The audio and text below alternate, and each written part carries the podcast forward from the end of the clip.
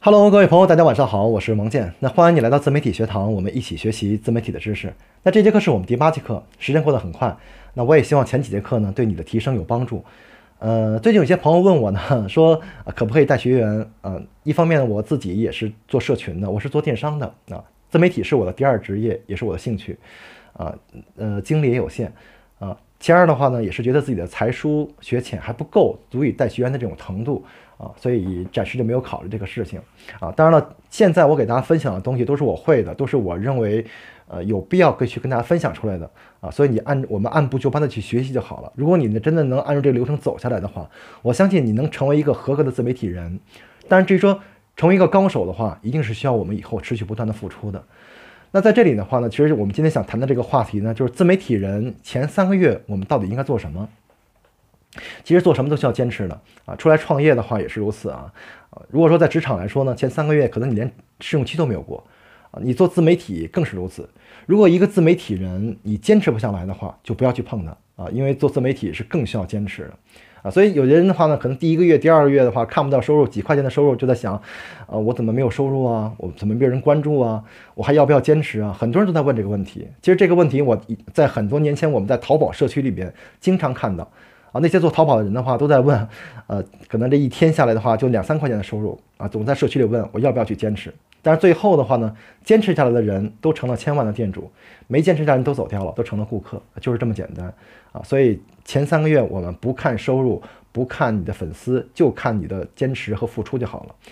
那第二件事的话呢，就是去不断的去输出你的内容，不论你是做图文的也好，还是做短视频的也好。那首先，如果说我们做图文的话呢，我们要持续不断的输出一些优质的文章。什么叫优质的文章呢？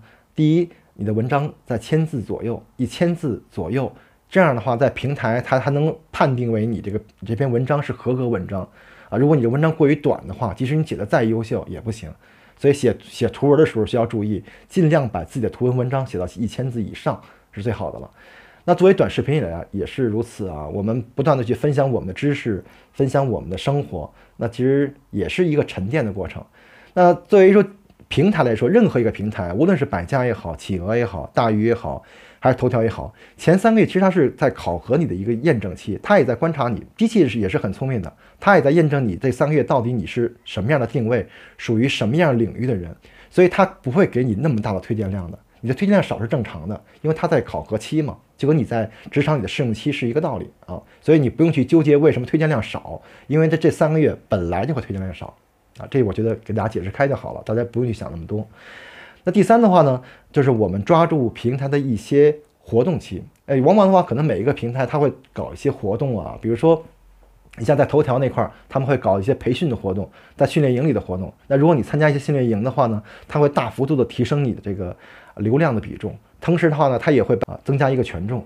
你在做什么呢？前三个月其实就在不断的增加你这个注册号的权重，因为只有你把这个权重提升了的话，你未来在你第四个月、第五个月以后，你的文章才容易爆发，或者说你的图、你的短视频才容易爆发。我们就是一个积累的过程。那做自媒体的人的话，首先是必须要坚持的，因为你坚持的目的就是为了提升权重，这才是最关键的。那前三个月我们就在做这一件事情，不断的持续的付出，持续的输出，持续的去拍一些优质的东西的话呢，然后让提升你在这个平台的权重。那机器在三个月之后，或者两三个月之后的话呢，它就会自然而然的不断的给你的提升的。那作为说现在的头部作者来说的话，他们都是有过程的。大家看的开始可能都是一个两个，观看量很少的，几乎没什么钱，但是后期四个月、五个月以后就是一个变化。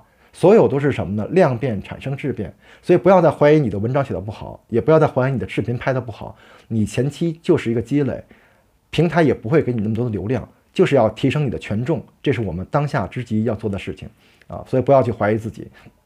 那当然了的话呢，你如果粉丝越多，你未来的爆发能力会越强。那我们只要分享有价值的内容就好了。人都是喜欢分享价值的，为什么大家喜欢看那个视频呢？就是你觉得有价值啊，你。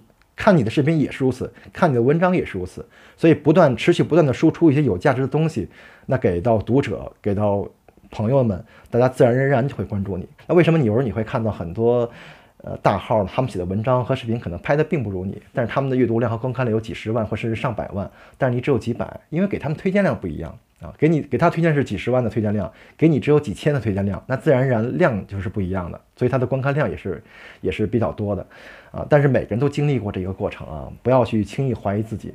那我始终也认为是什么呢？当你把呃，自媒体当成一个兴趣来做事情的时候，你会更容易坚持，也是更容易成功。如果你只把它当成一个快速挣钱的工具，自媒体是不适合的，因为做什么都需要坚持，出来创业也需要坚持的。上班我们能坚持十年，坚持二十年，创业的话呢，也是更是如此。自媒体其实就是一种创业的方式嘛，只是它更考验你的耐心，所以一定要定下心来，定心定位才能定江山嘛。嗯，那因为我因为我自己也是带团队的，所以我很理解这个过程，我也是在持续不断的去输出一些内容给大家。好的，那也希望今天的内容的话呢，能对你有帮助啊。如果你喜欢的话呢，也欢迎点赞，因为你的支持就是我前进的动力。我们下次再会。